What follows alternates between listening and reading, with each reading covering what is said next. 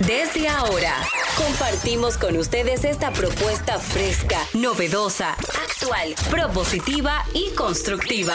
El programa donde la radio y las redes sociales se unen para darte la información más completa y diversa. Bienvenidos al mediodía con Mariotti y compañía. Al mediodía, al mediodía, al mediodía con Mariotti y compañía. Al mediodía, al mediodía, al mediodía con Mariotti y compañía. Si tú quieres disfrutar de foros alternativos y de tuiteros rankeados, este programa es tu amigo. Tu revista meridiana, para el talento una vía, para radio y redes variadas y con la canción del día. Al mediodía, al mediodía, al mediodía con Mario y compañía. Al mediodía, al mediodía, al mediodía con Mario y compañía. Hola, mediodía, saludos, mediodía. Sean todos bienvenidos a su programa preferido de este horario, al mediodía con Mariotti y compañía, donde ponemos alas a las palabras para llegar hasta ustedes con información sin sufrición y diversidad divertida. Un servidor quien les habla, Charlie Mariotti Jr., feliz y agradecido como siempre de que nos acompañen en este horario de transición de la mañana hacia la tarde. Recuerden que estamos por rumba 98.5 en la provincia de Santo Domingo y el Distrito Nacional, Mambo 94.3 para la provincia de Alta Gracia, Higüey, Bávaro, Punta Cana. También Premium 101.1 para casi todo el Cibao, es decir, Santiago, Moca, La Vega, Salcedo, Bonao y San Francisco de Macorís. Transmisión en vivo por rumba985fm.com y sábado y domingo al mediodía también un resumen de la semana por Telefuturo Canal 23. Si se lo perdió, ahí puede encontrarnos. Y para los jóvenes y para los viejos y para todos y todas en las redes sociales pueden encontrarnos como arroba al mediodía radio. Estamos en Instagram, Twitter, TikTok. Próximamente viene un OnlyFans empezando con noticias de Jenny Aquino y Celine Méndez, ¿eh? Carlos Mariotti también estará debutando por ahí un espacio para una conversación un poquito más privada con todos nuestros oyentes, más exclusiva, más amigable, para que usted haga las preguntas que por aquí no se atreve a hacer. Hoy es 20 de junio del 2023, el día más largo del año. Hoy es el solsticio de verano que anuncia el inicio de los meses más cálidos. Ya usted sabe, esto no se sabe dónde vayas a parar. Si los meses más cálidos ahora es que vienen, esto se va a complicar. Lo que pasa es que hoy el sol alcanza su máxima declinación, proyectando así luz sobre la máxima latitud geográfica de la Tierra. El sol se pone en su punto más alto. Señores, esta vaina se está complicando. El calor de verdad que no se aguanta. Yo ayer estuve comiendo donde mi amiga María, allá en San Carlos, y el calor que María y yo pasamos en esa casa no es de Dios. Eso no hay abanico que valga y la tarifa, la, la luz subiendo como cosa loca. Y los muchachos en la casa, ahora que estamos en verano, definitivamente esto se está complicando. Yo lo que no me explico es por qué en mi caso, en mi casa vivimos dos personas, seguimos trabajando la misma cantidad de horas, seguimos estando en la casa la misma cantidad de horas, el aire se sigue prendiendo las mismas horas, sin embargo la luz se duplica. Ah, pero también, entonces, ahora cada vez hay más apagones, porque la planta va cada vez más forzada. Definitivamente que, que yo no me lo explico. Pero siempre en los meses de verano la tarifa eléctrica sube, eso, eso es natural, pero creo que la ES- las EDES deberían dar una, una explicación un poquito más clara de lo que está sucediendo, porque veo muchos reclamos de personas que la luz se le ha duplicado. ¿eh? Y dicen lo mismo. Yo paso las mismas horas en la casa, aquí no hay niños, porque cuando los muchachos están en la casa, obviamente que va a subir, porque no hay cosa que le guste más a un muchacho que abrir una nevera y mantenerse mirándola, como que ahí hay, como que ahí hay una serie de televisión. Y esos aires prendidos 24-7. Pero de verdad que yo no me lo explico. Este programa empieza, no se me van de ahí. Hice todos los días de la semana. Donde estaba no te vi. Yo José, yo me moví y me jodí la salud. Aprendí que a un hater no se le da luz. Esto lo hago por respeto, no lo vio. Se molestan si te ven como hilo. Tanto droga en el sistema, estoy mezclando punto 10 o psicodo en la trama. Sé que no debo, pero es que con todo este drama Estoy detrás del cheque, no, no, yo no quiero fama. Solo cuando necesitan de ti es que llaman. No contesto ya normal, ya yo sé lo que yo trama Tengo soldado en la USA como el 2010 Obama Saben que tengo más el programa de hoy lo arrancamos con Manuel Canela Contreras del bufete de abogado Canela Contreras que estará con nosotros hablando de procesos legales ante incidente con la fiscal de Higüey. Este tema que ha sido tendencia durante toda esta semana pica y se extiende. Aparentemente esto no se va a quedar ahí, por lo menos no durante estas dos primeras semanas desde que sucedió. Carol Rodríguez se trasladaba a bordo de su vehículo asignado por la fiscalía. Esto era un Hyundai i20 gris sin placa, la para un policía. Bueno, y ahí ustedes saben todo el problema que se armó. Dos figuras acostumbradas a aplicar su ley aparentemente chocaron y fue grabado, porque en esta época lo que no se grabó no Luego nos vamos con Ahí lo dijo, rodaremos por el mundo y hablaremos de deporte con Carlos Mariotti. Hoy un invitado muy especial, una persona que es de esta casa,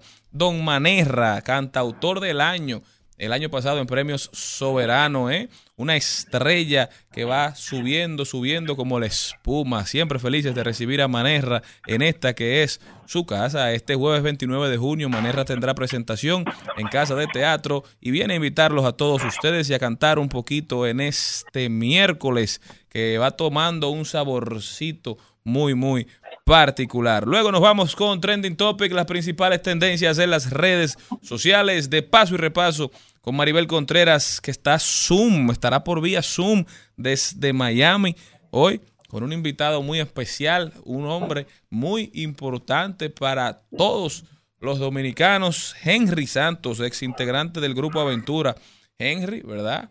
la segunda voz o una de las voces del grupo Aventura, el grupo de bachata más importante, los que pusieron a toda una generación y a todo el mundo quizás a enamorarse de la bachata, obviamente junto con nuestro queridísimo e inmenso Juan Luis Guerra, Anthony Santos, Raulín Rodríguez y muchos otros grandes, Luis Vargas, pero lo de Aventura, que era un, un grupo de bachata joven, yo creo que fue algo sin precedentes. Además, estaban radicados en Estados Unidos, no enfrentaban el problema migratorio que enfrentan muchos artistas que, que son víctimas de la insularidad, ¿verdad? Aquí en República Dominicana. Pero Hoy estará con nosotros Henry Santos, hablándonos de la presentación de su nuevo sencillo, Necesito decirlo. Muchos esperamos música de Henry, los fanáticos de aventura. Yo soy fanático de, su canción de Yabu. Eh, una bonita canción, tiene como dos canciones Henry que cantaba de Vu, se llamaba la canción que interpretaba Henry Santos.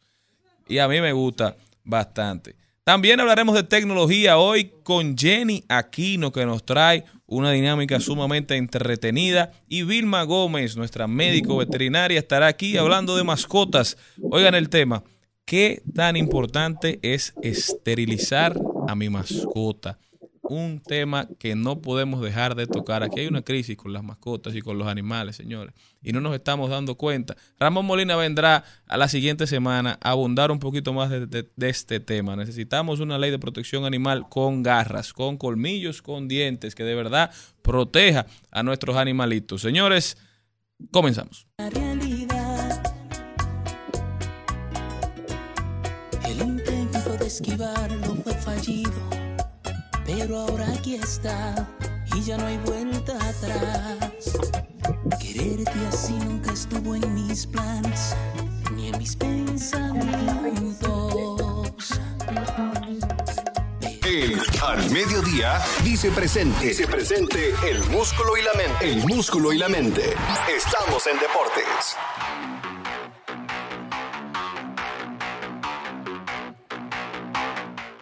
Carlos Mariotti con nosotros, a hablar de deportes. Está que arde Fernando Tatis Jr., está que no cree en nadie.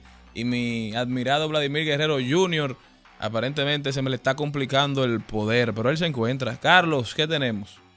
Buenas tardes, buenas tardes a todo el equipo al mediodía, toda la audiencia. Siguiendo hablando de béisbol, tenemos al equipo sub-12 de béisbol dominicano que a pesar de haber quedado en séptimo lugar en el pre-mundial de Aguascalientes, México, entró con un comodín a la Copa del Mundo de Béisbol Sub-12 que se estará disputando en Taiwán en los meses de julio y agosto.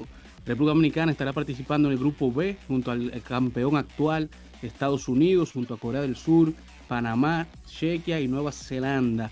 Mientras que hoy inician los Juegos de San Salvador con las modalidades de gimnasia artística, tenis de mesa y voleibol de playa, en donde República Dominicana estará debutando con Payano Almanzar, que se estará enfrentando al Black Cajun de las Bermudas en la modalidad de voleibol de playa. República Dominicana contará con un total de 477 atletas compitiendo en más de 30 disciplinas. Así que buena suerte para todos los atletas dominicanos en este premio, premios centroamericanos de San Salvador. Mientras en las grandes ligas los gigantes de San Francisco mantienen su buena racha, lograron el día de ayer su novena victoria consecutiva frente a los padres de San Diego, mientras que Michael Harris de los Bravos de Atlanta y Shohei Otani han sido electos jugadores de la semana de la Liga Nacional y la Liga Americana, mientras que tenemos que los gigantes estarán enfrentando a los Cardenales en un partido histórico el día 20 de junio, eh, eh, jugando en el estadio más antiguo de Estados Unidos, en el Rick Field, ubicado en Birmingham, Alabama, construido en el 1910 y fue hogar del equipo de los Baroons de, Birmingham, de Birmingham de la antigua Negro League. Mientras que a nivel de fútbol, en el día de ayer, Cristiano Ronaldo y su historia entra al, al libro de récord Guinness. Cristiano Ronaldo con 200 partidos internacionales, el jugador masculino con más partidos en la historia del fútbol a nivel internacional con su selección de Portugal, en donde este año estará cumpliendo 20 años desde que debutó usando su camiseta nacional. El Cristiano que lleva ya 5 goles en tan solo 4 partidos de las Euros. Mientras que en la NBA tenemos que ya se va asegurando el futuro de San Antonio. San Antonio que está en camino a elegir con el primer pick en el día de mañana al jugador francés Buen Mayama. Y se han asegurado de que Greg Popovich sea la cabeza de San Antonio por los próximos tres años. Greg Popovich que está llegando ya a fin de su contrato. San Antonio ahora le presenta un nuevo contrato de 42 millones en total, 14 millones por año, un contrato de tres años, en donde Greg Popovich estará asumiendo el reto de moldear a otra estrella francesa. Lo hizo primero con Tony Parker y ahora lo estará haciendo con Buen Miami. Popovich, que es el coach emblemático, el GOAT coach de la NBA, el coach principal y el único coach de los San Antonio Sports desde el 1996. Gracias, Carlos. Sumamente interesante todo lo que está ocurriendo. Nosotros seguimos aquí apoyando e incentivando el deporte.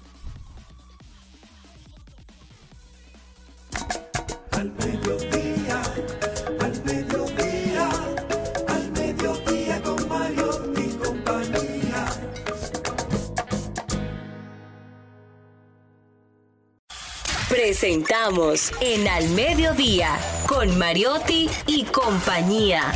Hablemos de derecho.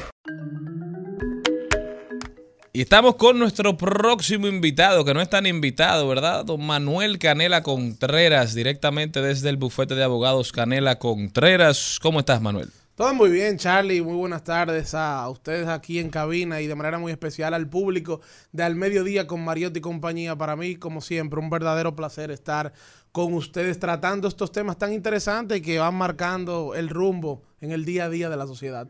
Manuel, en, en días pasados, el lunes, para ser más exacto, en un nuevo espacio que inauguramos, don Cristian Morelli y un servidor, en Sol 106.5 a las 8 y media todos los lunes. Se llama ¿Qué tenemos radio?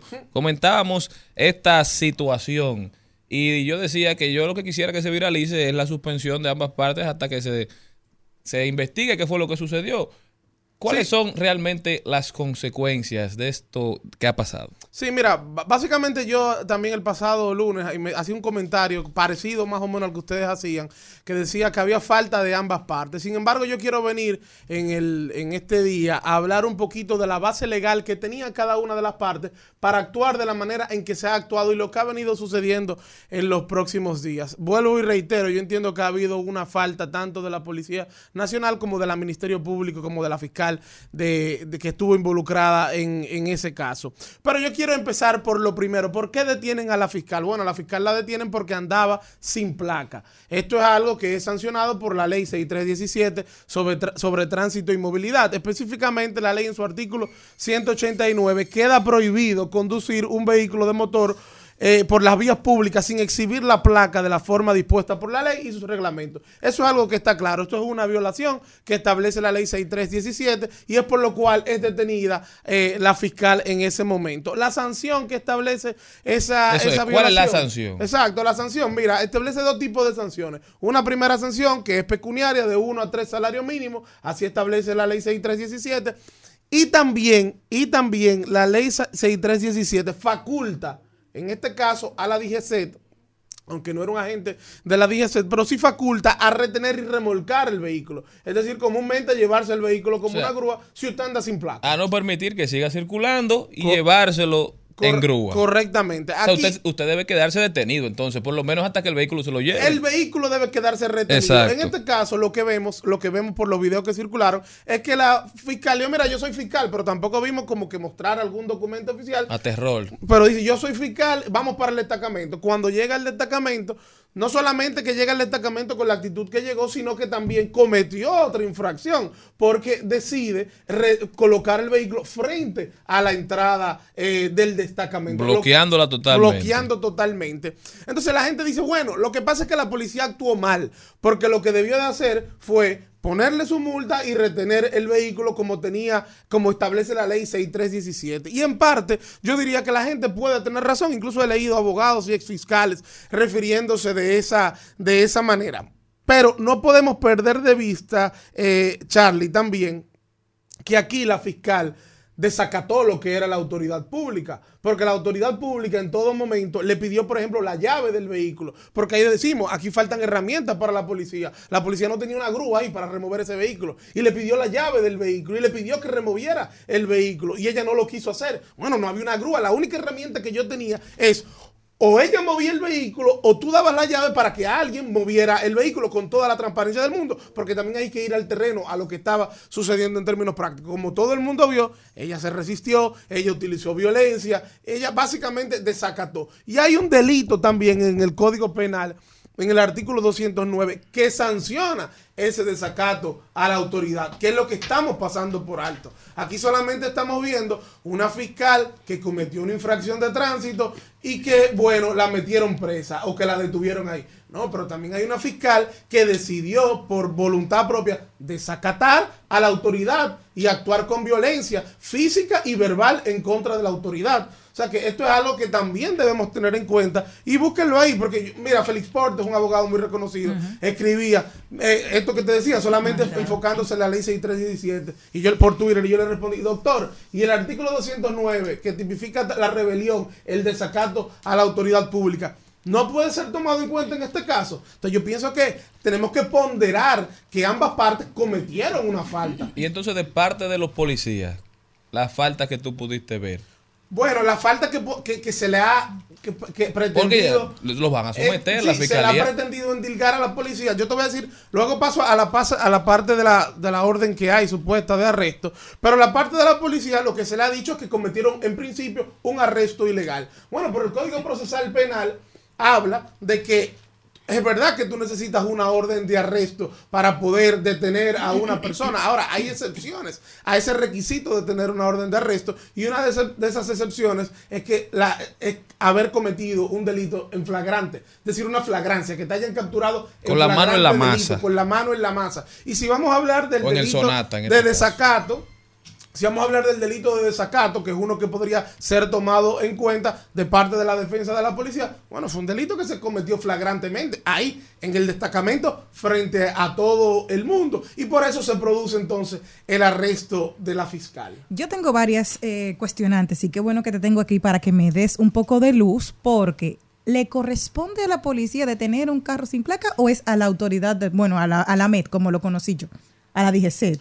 Eso es algo que, eso es lo primero, número uno, que quiero saber.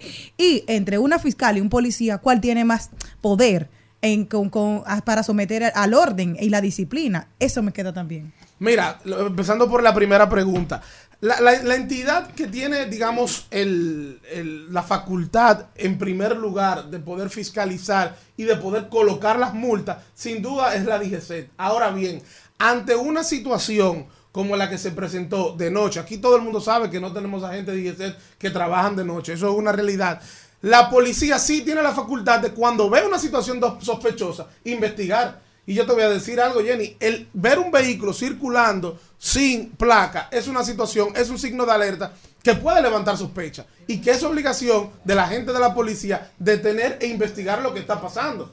Y eso fue lo que hizo la policía en primer lugar. La situación pasó a otro color, señores. Em, Ya esto es una opinión sacando el tema legal. La situación pasó a otro color por la actitud que asumieron las partes. Una actitud de parte de una fiscal que lamentablemente para mí no actuó de la mejor manera y una policía que no sabe, no tiene protocolos para actuar ante determinadas situaciones. Como Es- que se sorprendieron los Sí. policías, pero a mí me llamó mucho la atención fue la actitud de la fiscal, Manuel, porque se supone que es una mujer, una persona que conoce de las leyes, que conoce el sistema y que sabe cómo se brega y cómo se debe interactuar con los agentes de la policía, porque lo maneja en su día a día. Entonces me llamó mucho la atención que ya haya asumido esa actitud cuando eso podía pasar en un evento que no tenía que pasar a mayores. Mira, es una actitud que no, para mí no tiene justificación. Eso por, por- pa- por un lado. Para responderte la segunda pregunta, ¿cuál de los dos, está por encima? La realidad es que tienen, tienen funciones diferentes. En lo que es la investigación penal, la fiscal, el Ministerio Público, es quien lidera la investigación penal y ahí tiene autoridad sobre la Policía Nacional. Es quien le debe decir, mira, vamos a hacer esta diligencia, vamos a hacer aquel aquella otra diligencia. Ahí sí tú puedes decir que jerárquicamente el fiscal es quien lidera la investigación y tiene un poder sobre lo que es la policía. Ahora, para hacer un llamado al orden, para e- es- esa labor en la calle, entonces la, la policía tiene una función que no se le puede, no se le puede desmeritar y no se le puede disminuir. O sea que yo te diría que son prácticamente equitativas, aunque el Ministerio Público en lo que es la investigación tiene un papel de liderazgo sobre la policía. Manuel Canela Contreras, muchísimas gracias Manuel por haber estado con nosotros arrojando luz sobre este interesante tema. Se crean muchas conjeturas, se leen muchas opiniones en las redes sociales, pero siempre es bueno escuchar a los especialistas para uno empezar también a, a conversar sobre el tema. Finalmente, Charlie, antes que se termine este segmento, yo lo que pienso es que tal vez es un exceso el usted solicitar una orden, una orden de arresto en contra de unas autoridades que si bien tal vez no cumplieron con el protocolo debido del todo, tú también como Ministerio Público estabas en una falta. Y se siente mal como ciudadano ver como que el Ministerio Público le está dando un espaldarazo a esa fiscal y a esa forma de actuar, porque eso es lo que se siente, como que están protegiendo a, a una persona que, por lo que vimos en ese video, primero no necesita protección y segundo, no actuó de la manera Y que correcta. tú ves que la Procuradora General de la República, Miriam Germán, al otro día que sucede el hecho, dice vamos a investigar, pero no pasan unas cuantas horas y ya la Fiscalía de Higüey está solicitando una orden de arresto. Entonces la verdad que llama a contradicción y, y preocupa un poquito el accionar de ambas partes. Manuel Canela Contreras, ahora sí, ya saben, Manuel, ¿cómo puede la gente continuar esta conversación contigo? Esta conversación podemos seguirla a través de nuestras redes sociales, en Instagram, M Canela Contreras, y en Twitter, M Canela C. No se quede con cualquier duda. Y también nos escuchamos cada tarde a partir de las 5 de la tarde por La Roca 91.7 FM en ¿Qué pasa RD con Soraya Castillo? Ya saben, señores, denle seguimiento a Manuel que siempre, siempre anda dando luz. Continuamos. no está. Carol se fue, Face el arranco de su vida. Tecachi llegó con un reloj y a Jaylin le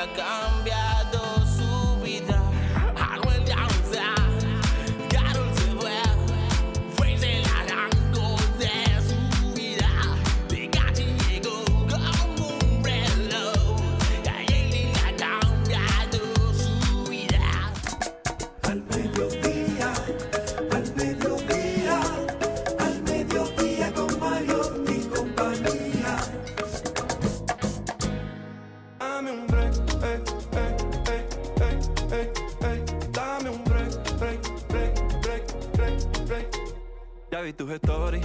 ah. Yo sé cómo te ponen ron con Coca-Cola. Tenías la tabla. ah. Todos sabemos que en esa playa no hay ola. Y si tú la estás pasando bien, porque le pones mi canción a él? Que si te elegiste para esconder tu nuevo amor. mm. En al mediodía. ¡Ay! Lo dijo. ¡Ay! Lo dijo. ¡Ay! Lo dijo. Lo dijo. ¡Ay! Lo dijo. ¡Ay! Y estamos de vuelta, mi gente, pero vamos a ver quién dijo algo que valga la pena repetir, que no sea el Cherry, por favor. No, quien lo dijo fue Jennifer Aniston, mi comadre, y me encanta lo que dijo.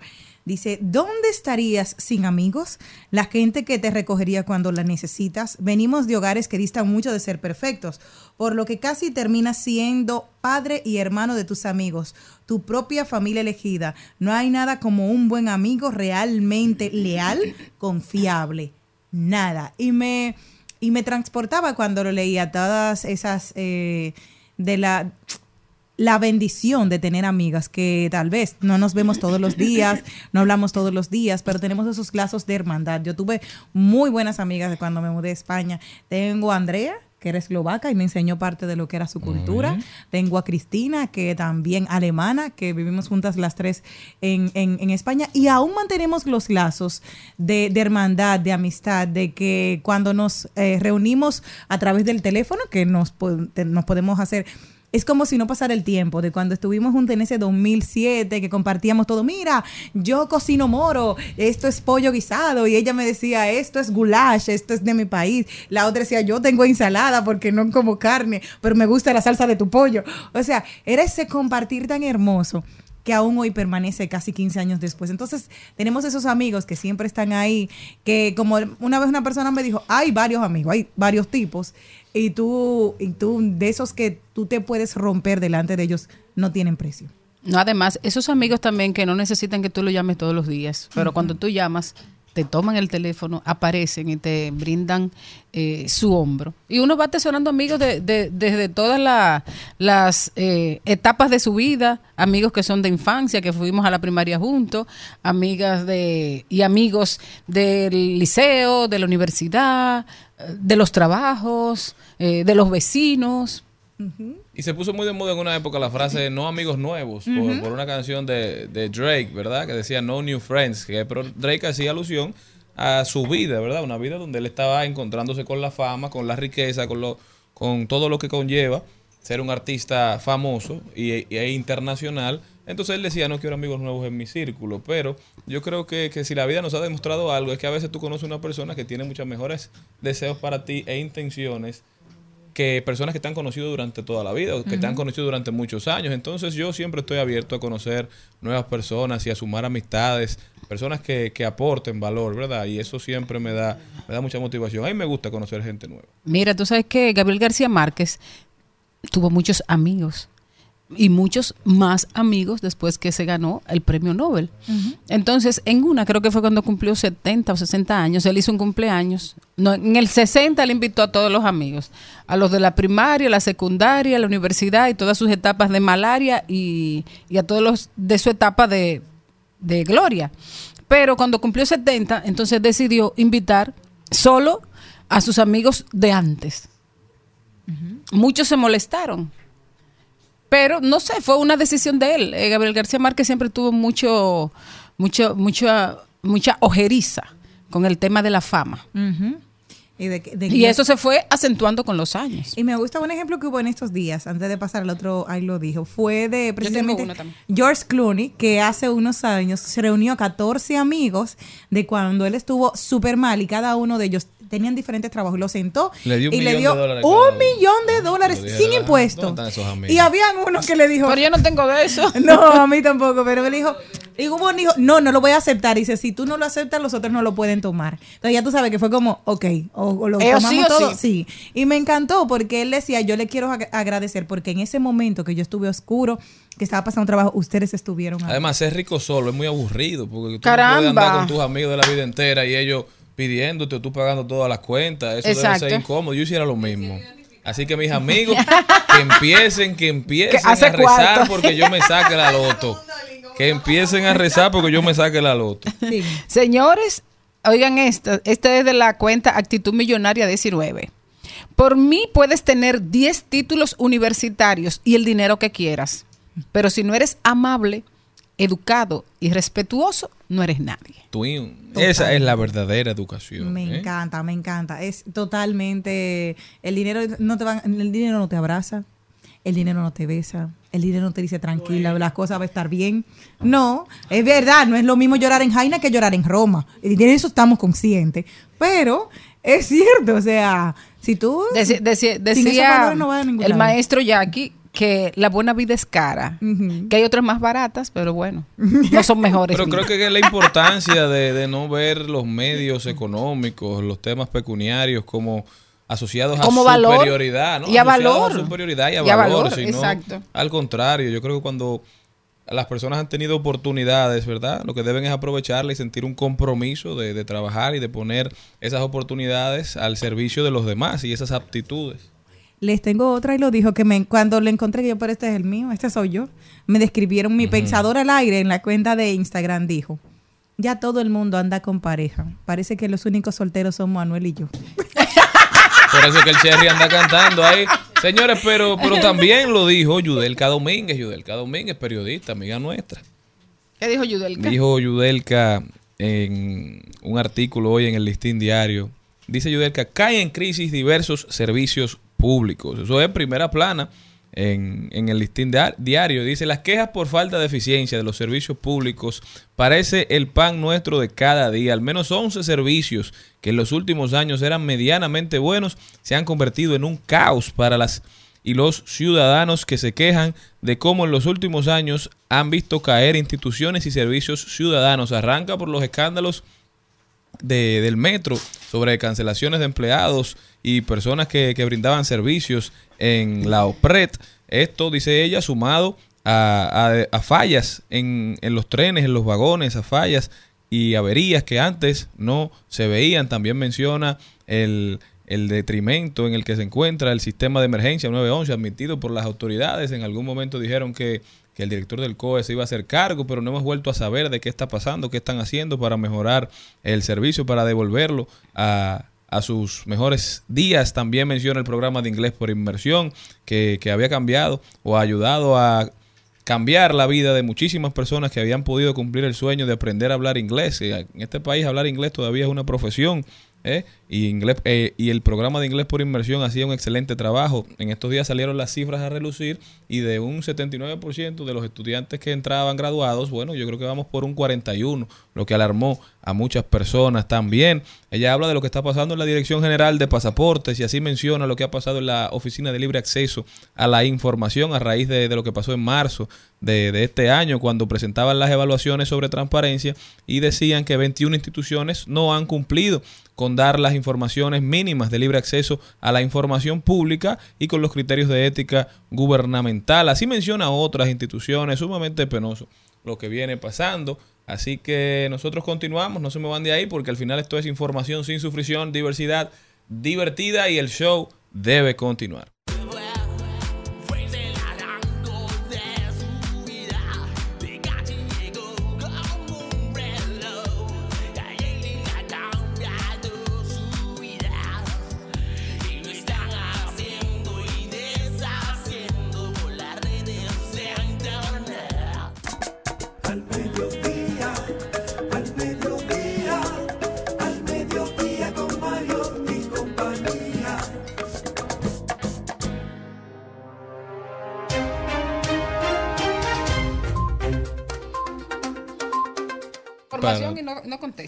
Arrancamos este rodando por el mundo y es la creci el creciente número de aeronaves y embarcaciones de Estados Unidos y Canadá que se suman a la búsqueda de un sumergible que transportaba a cinco personas que desapareció y que se dirigía al deteriorado pecio del crucero transatlántico Titanic. La Guardia Costera de Estados Unidos encabeza la búsqueda del pequeño vehículo llamado Titan en el norte del Océano Atlántico. Ocean Gate Expedition, una compañía de exploración submarina, ha estado documentando el deterioro del Titanic y el ecosistema submarino que lo rodean con expediciones anuales desde, desde el 2021. Dos cosas que me llamaron la atención. De ahora mismo, dijeron cerca de las en dos y media de la tarde, hora española, ocho y media de la mañana de aquí, que solamente le quedaban unas 30 horas de oxígeno. Antes de que ellos encontraran a estas cinco personas. Y uno de los capitanes que andan dentro de este submarino es precisamente un bisnieto de una de las personas que falleció en el Titanic.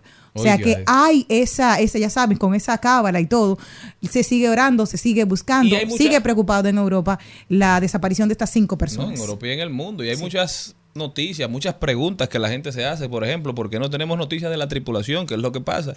Que no pueden usar un teléfono satelital o, las tecnologías del GPS. Y lo que pasa es que la particular física del agua y la extrema profundidad de la zona en que se encuentran hace que las tecnologías que utilizamos en tierra e incluso en el espacio, como las comunicaciones por satélite y el GPS, no funcionen. El Titán se comunica con su buque de apoyo mediante sistemas acústicos que envían señales de ida y vuelta para localizarlo, pero se complicó porque aparentemente se fue demasiado, demasiado hondo. También la gente se pregunta qué es lo que bajan a ver, que en qué condiciones es que se encuentran los restos del Titanic y han dicho que a más de 30 de 3800 metros de profundidad en un entorno oscuro porque la luz solar en el agua del océano suele desaparecer por completo a los 900 metros y además en un entorno sumamente frío se encuentra el Titanic ya sumamente deteriorado, pero a la gente le gusta todavía todavía bajar, conocer, tú sabes que la, que la gente vive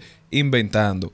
La realidad es que todavía no se sabe, porque dicen que existe una posibilidad de que el Titán haya llegado a la superficie y no lo sepamos, pero esto es muy poco probable, porque ya posiblemente se hubiesen puesto en contacto o alguien los hubiese encontrado, porque es el mundo entero que los está buscando. Esperemos que puedan salir con vida y salir bien.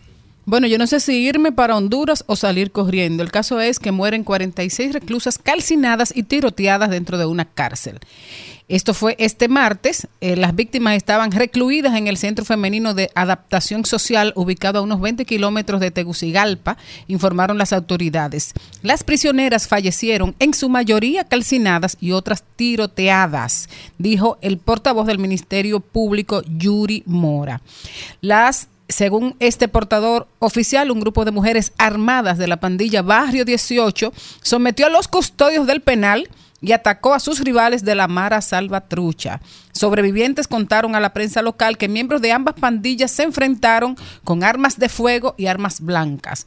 Un bando encerró presuntamente a prisioneros del grupo rival en el módulo 1 de la prisión e inició un incendio con colchonetas y gas.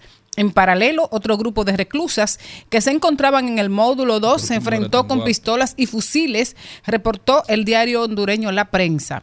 Testigos dentro de la cárcel aseguraron que varias de las víctimas buscaron refugiarse de las llamas dentro de un baño. Los cuerpos quemados fueron encontrados unos encima de otros.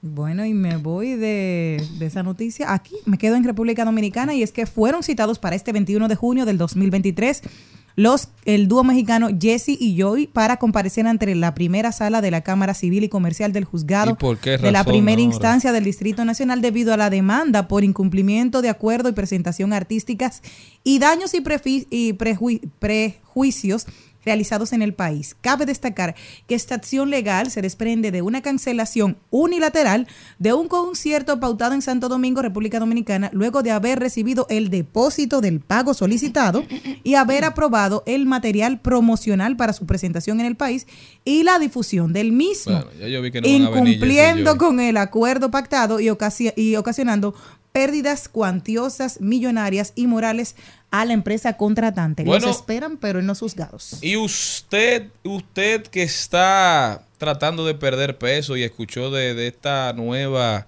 de esta nueva medicina, se llama Ozempic, ¿eh? una cosa como que usted se puya en, en el estómago y Ay, supuestamente eso lo ayuda a, a rebajar, que es una droga aprobada para las personas con diabetes, pero que se ha descubierto en el mundo entero que también ayuda a eliminar el apetito. ¿eh? Eleva los niveles de azúcar, entonces la gente no come, solamente come cuando tiene mucha hambre y ahí elimina como la ansiedad.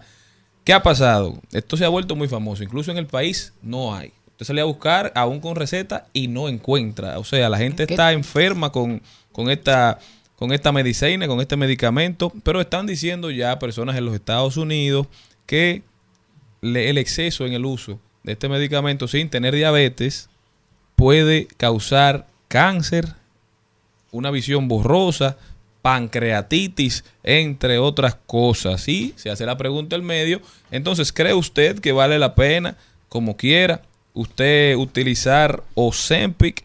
El Ozempic está viral, señores. Todo el que está tratando de perder peso seguro ha escuchado de este medicamento. Se vende bajo esta marca Ozempic. Ya incluso autoridades norteamericanas han dicho que hay unas marcas genéricas que se están vendiendo como que hacen el mismo efecto, pero que no, que no cumplen con, con los requisitos que cumple Ozempic. Ahora, entonces, a eso se suma que Ozempic tampoco es completamente, digamos, seguro.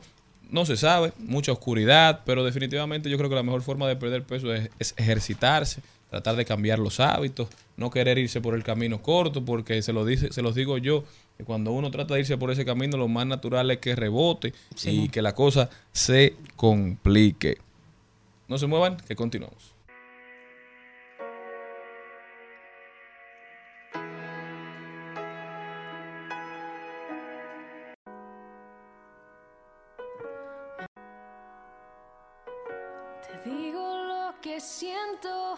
Me interrumpes si terminas la oración.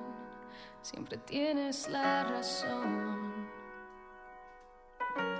Tú, libreto de siempre tan predecible, ya, ya me lo sé. Así que corre, corre,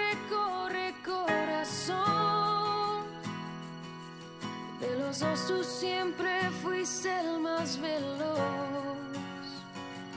Toma todo lo que quieras, pero vete ya. Que mis lágrimas jamás te voy a dar. Así que corre como siempre, no mires atrás. Lo has hecho ya y la verdad me da igual. Al mediodía, al mediodía, al mediodía con Mario y compañía. En Al Mediodía, con Mariotti, con Mariotti y compañía, hablemos de tecnología.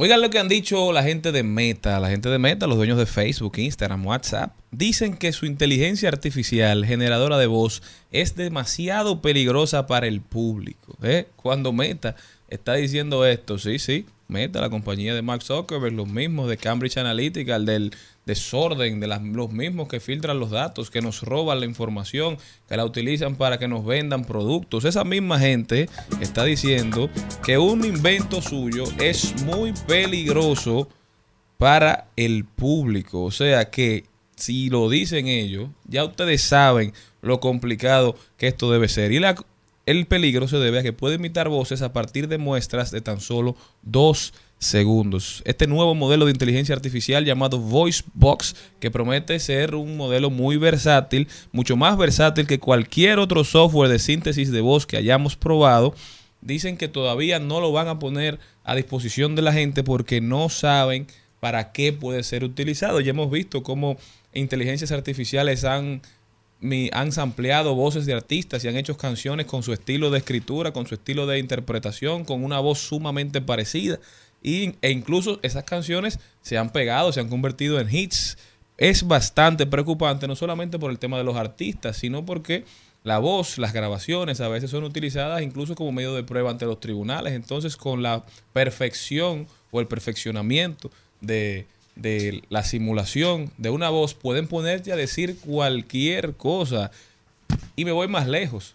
No olvidémonos de los temas legales, pero de los temas sociales, porque en esta época de la información, los que ven una desinformación o una noticia falsa no necesariamente ven la corrección y no van a saber diferenciar cuando una cosa es verdad y cuando una cosa es mentira, entonces ya usted lo van a crucificar por algo que usted nunca dijo, por algo que usted no pensó, pero que fue dicho en su voz o en una imitación, una simulación de su voz. Definitivamente se están viviendo tiempos complicados. La inteligencia artificial está avanzando a pasos agigantados en el país. No podemos esperar para empezar a tener un marco legal que establezca consecuencias para el mal uso de la inteligencia artificial, porque aunque no lo entendamos, aunque no creamos que está entre nosotros, esto ya como pasó con el COVID en su momento, esto ya vive entre nosotros y ya son más los empleados que lo utilizan en los trabajos, ya son más las personas que lo utilizan para desarrollar softwares, ya son más las personas que tienen experiencia y que se están convirtiendo en expertos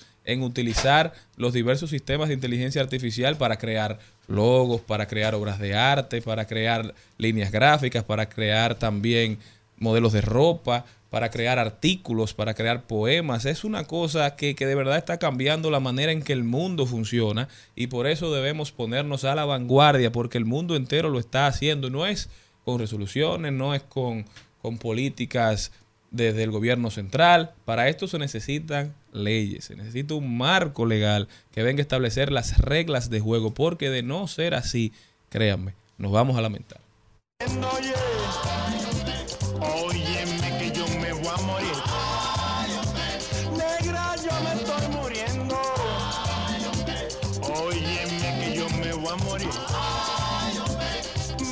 Acércate a mi cama. Bueno, señores, y Luis Díaz, probablemente el creador musical más importante de este país, cumpliría hoy 71 años.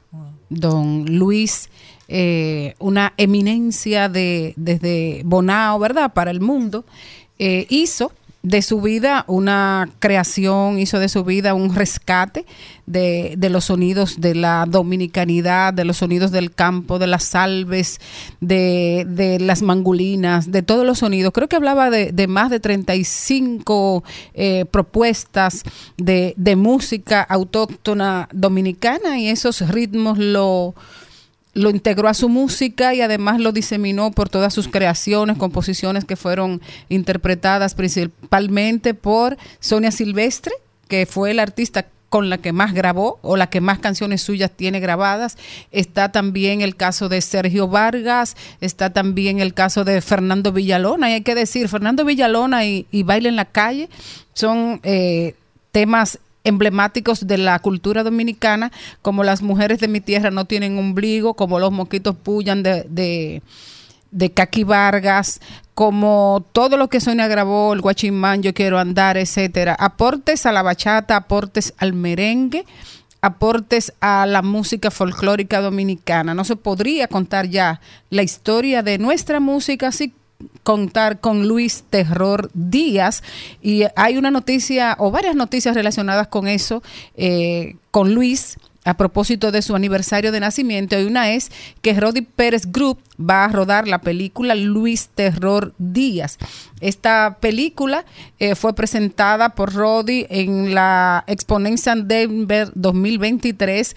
Ah, presentó el proyecto para conseguir dinerito para hacerlo y ya tenemos la buena noticia de que consiguió inversionistas y que está ya trabajando en la preproducción de esa película que va a ser grabada, eh, que tiene proyectado grabarse en el 2024 y que en esta película eh, estarán participando Judith Rodríguez, Vlad Sosa y el amigo de Malena, Mauricio Alberino, también estará participando.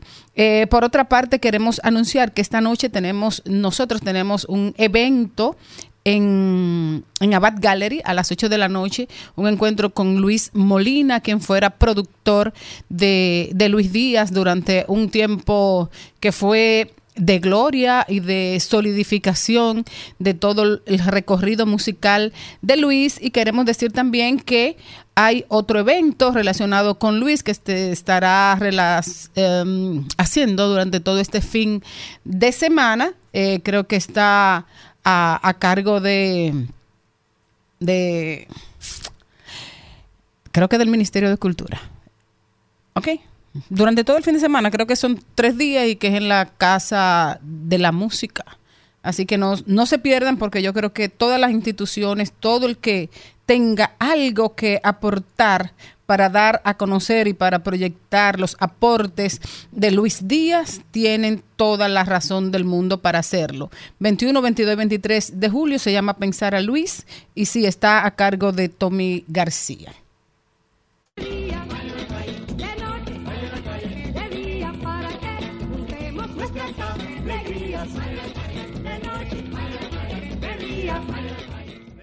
Inteligente, alegre, efervescente, chispeante, burbujeante. No es un 7-Up, no es un Sprite, no es champán, es Jenny Aquino. Miren qué cosa preciosa.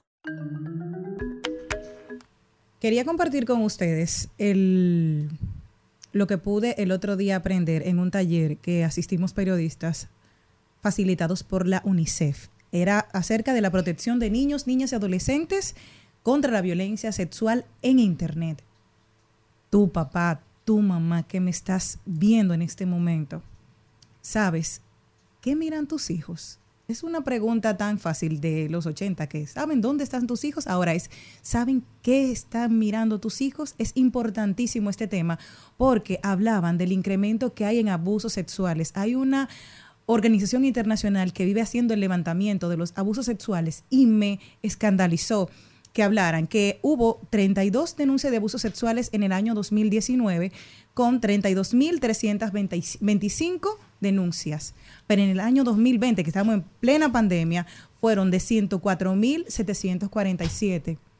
Diríamos, bueno, hubo un pico importante de 32.000 a 104.000. Es importante el pico, pero no se detuvo ahí. En el año 2021 volvió a incrementarse a 144.150 denuncias del Internet. Hay algo que se llama sexting. Para los que no les conocen, es el intercambio de imágenes sexuales con niños, niñas y adolescentes que se vive haciendo.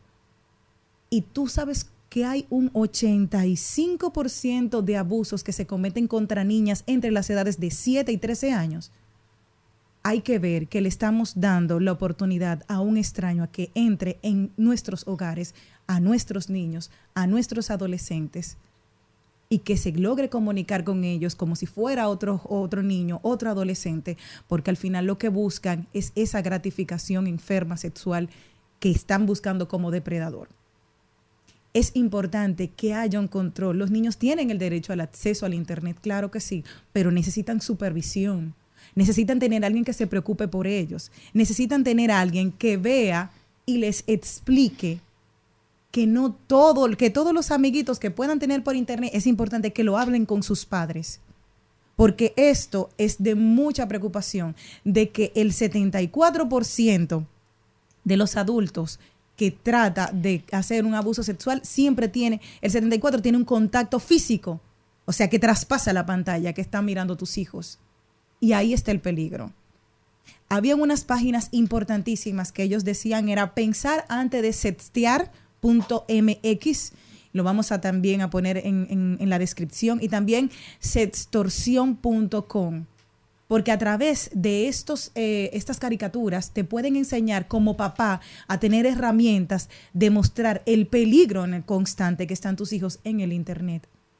Ojalá que te puedas sentar a hablar con ellos, ponerles, eh, advertirles del peligro con palabras que puedan entender, que si hay un amiguito nuevo es importante que yo lo conozca, es importante que yo hable con ellos, no enviar fotografías, porque lo que van a buscar siempre es a un punto en común. Me gustan los animales, van a, a, a chequearte. Y ahora hay tantos padres que ponen las fotos de sus hijos con actividades diarias, que sabe que le gusta la natación, que van a ballet, que buscan esos temas que pueden atrapar y enganchar a esos niños, niñas y adolescentes.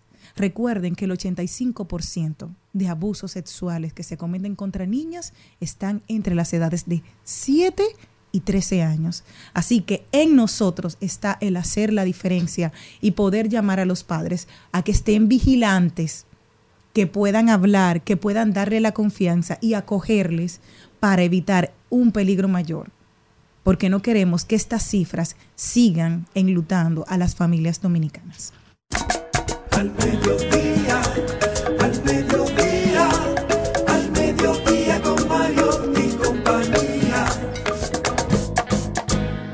De paso, de paso y repaso. En Al Mediodía, con Mariotti, con Mariotti y compañía. Te presentamos De paso y repaso. se le impone ni a los sentimientos. Lo siento, yo no quería enamorarme de ti. Pero amiga eres te has pegado como ella, indeleble en todo mi existir. Lo siento, yo sé que no es justo para ti. Bueno, señores, qué alegría. Eso que ustedes estaban escuchando es la voz de Henry, Henry Santos, una de las voces maravillosas de la, de la bachata, uno de nuestros defensores y propulsores de esta música, tanto a nivel internacional como también eh, nacional. Henry, querido, esperamos ver tu foto. Prende la cámara, que te quiero ver. Eh, a ver, ¿me, me ven ahora? Qué bueno verte, Henry. ¿Cómo estás? Yo estoy muy bien, gracias a Dios. No sé si me logran ver, pero yo estoy aquí. Bueno, yo te, yo te veo como, como, como Miami de fondo. ¿Eso es de verdad o es un- o- Eso, eso es de verdad. Wow, pero así cualquiera, así cualquiera escribe, así cualquiera se inspira y Ah, trabaja. ya me está cogiendo los trucos. Claro, pero imagínate ahí cuántas canciones no, no deben eh, eh, salir y surgir simplemente mirando la por la ventana. ¿Cómo estás, mi mismo. niño? Estoy muy bien, gracias a Dios. Estoy en uno de estos momentos de madurez, de crecimiento, de inventando también con esto del bolero. Entonces, eh, estoy muy entusiasmado y muy, y muy, muy feliz. Bueno, yo estoy mucho más feliz porque realmente hace años que no, que no escuchaba tu voz eh, dirigiéndose a mí, a no ser que fuera en una canción. Y, y la verdad que te tenemos mucho cariño, mucha admiración, mucho respeto. Y, y- y para nosotros y para este programa también es una, un privilegio eh, tenerte hoy. Hablabas de madurez y yo me preguntaba, wow, ¿por qué Henry?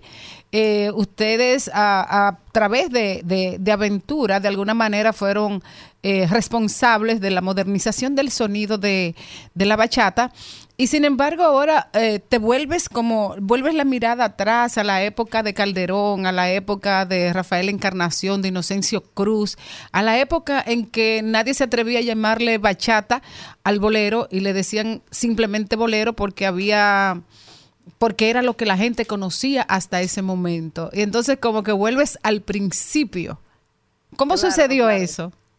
Mira que me lo, me lo han señalado, me han dicho, wow, esto hacía falta, porque es volver a los inicios, es, es quitarnos de encima la guitarra eléctrica, eh, de todos estos diferentes géneros que hemos eh, estado fus- eh, fusionando durante todos estos años. Eh, eh, siempre es bueno volver al principio, a la, a la esencia de lo que es, eh, en este caso, la música de nosotros, que es la bachata, que obviamente es una rama del bolero, así que le, así que yo lo veo.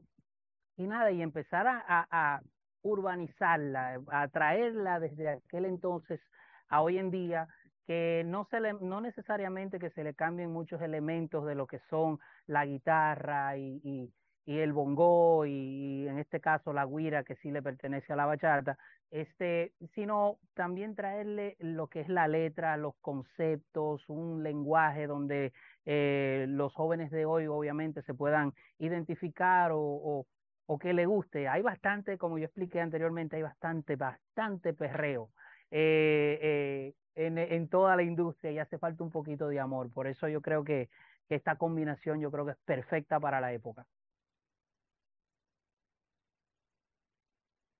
Pero, ¿qué tuviste que hacer para grabar este bolero bachata? Si, te sumergiste en, ese bolero primigenio, si te pusiste a escuchar a, los pioneros, eh, musicalmente, ¿cómo surgió eso y, y- y con quién hiciste eh, el trabajo musical?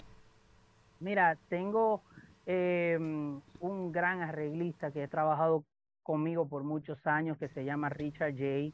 Eh, es, un gran músico de allá de la República Dominicana. Hoy, ahora mismo trabaja con, con eh, el Mayimbe Anthony Santos y ha sido amigo mío de mucho tiempo y este, de estas personas que yo le doy un concepto, una idea y él no, él me, lee, él sabe exactamente lo que yo busco.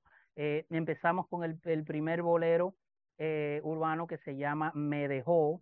En esa ocasión, obviamente, eh, no había yo indagado mucho. Yo sim- simplemente tenía una idea de hacer un bolero, eh, eh, un bolero urbano y con él, obviamente, con el Junte, nosotros logramos eh, esa canción. Pero ya luego empecé a hacer mi tarea eh, especialmente con Julio Jaramillo, porque yo sentía como que tenía, tenía como esa esencia que yo andaba buscando a la hora de yo componer. O sea, tenemos eh, eh, esa, ese don de poder escuchar una, una musa, una canción, una, perdón, una melodía y que eso se vuelva una musa y que, y que no es básicamente copiar, sino que es una referencia, es un, eh, un incentivo para yo empezar a escribir y me encantó, o sea, es como que estamos en la misma línea de pensamiento a la hora de componer y este es el resultado.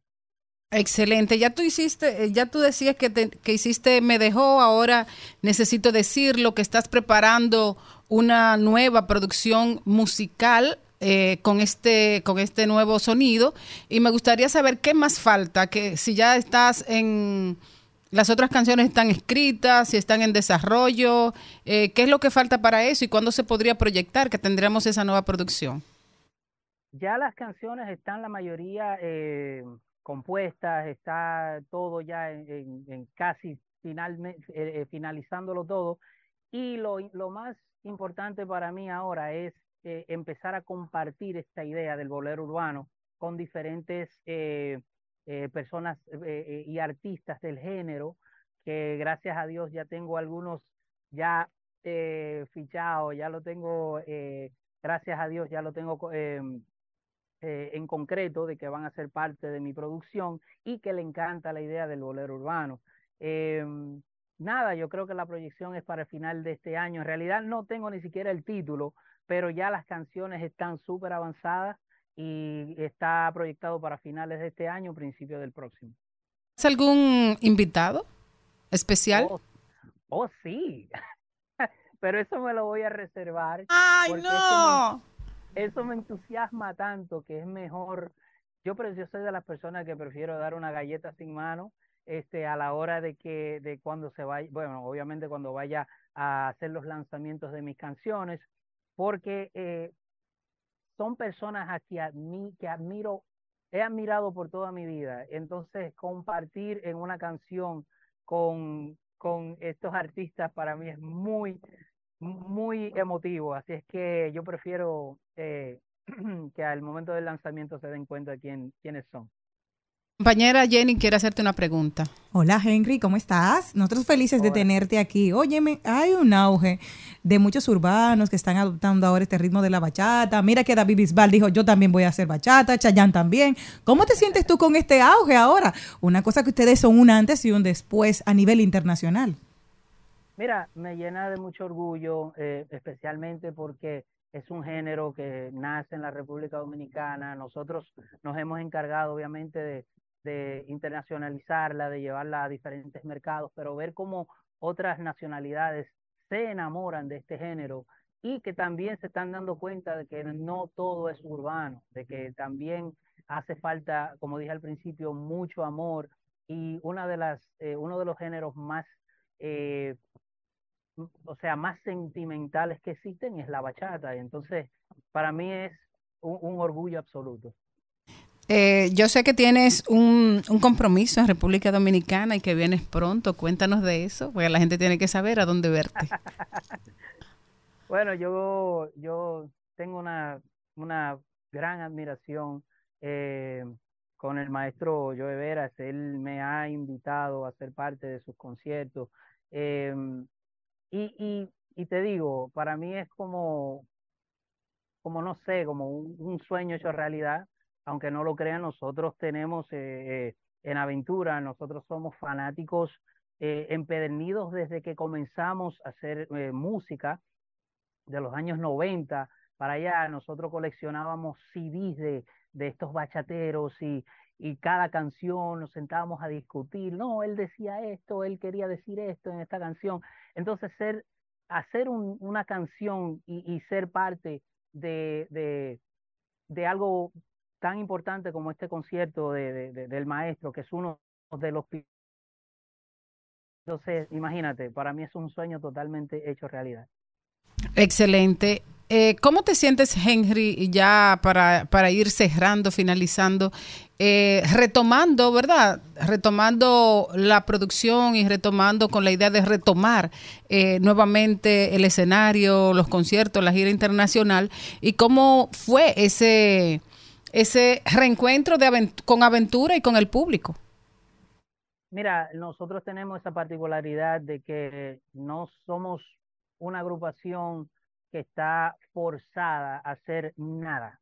Todo lo que nosotros hacemos lo hacemos de corazón para, eh, para nuestro público. Entonces, eh, decidimos que de vez en cuando vamos a juntarnos, vamos a darle, a devolverle ese cariño que siempre nos siguen incluso hoy en día mostrando em, para todos los fanáticos. Entonces, es emocionante cada vez que nosotros, eh, bueno, nos cuadramos, tenemos que cuadrar y ver en qué fecha eh, eh, yo no estoy haciendo algo o, o si mi primo no está haciendo algo, entonces cuadramos con tiempo para que esto pueda suceder.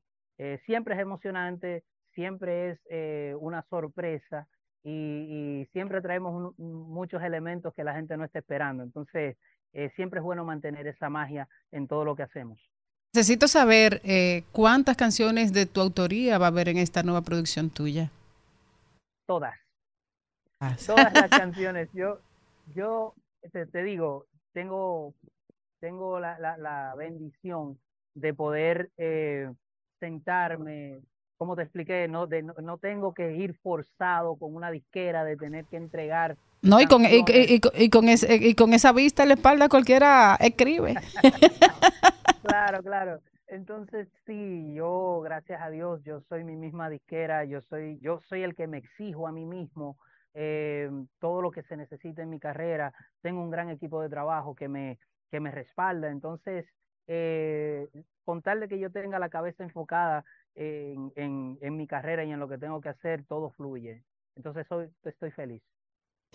Bueno, querido, aquí tienen un debate en cabina con relación a tu gorra. Queremos lindo. saber eh, qué interés tú tenías en, en tirarle a, lo- a los liceístas y a los escogidistas como yo, porque tú eres liceísta, Jenny. Yo soy aguilucha, mi amor. Yo estoy feliz, yo estoy aquí que lo brinco. O sea, yo sé que este año es amarillo, que hoy es Día del Sol. Hoy es Día Mundial del Sol y mira, vino Henry con una gorra que no puede significar nada mejor. Gracias, Henry. ña, ña, ña, ña, ña, ña, ña. Henry, Dígame. Henry, eh, t- termina eh, cantando un ching ahí de necesito decirlo. Que yo necesito escucharlo de tu voz. Decirlo, un ching, eh, una capelita, de necesito decirlo para despedirnos. Lo siento, yo no quería enamorarme de ti, pero amiga eres tan bella y te has pegado como huella indeleble en todo mi existir. Lo siento y sé que no es justo para ti. Y aunque puedo dar el chance de perderte como amiga, necesitaba decirlo. Las águilas. Gracias. Un abrazo, Henry, suerte. Bye. Como amiga necesitaba decirlo.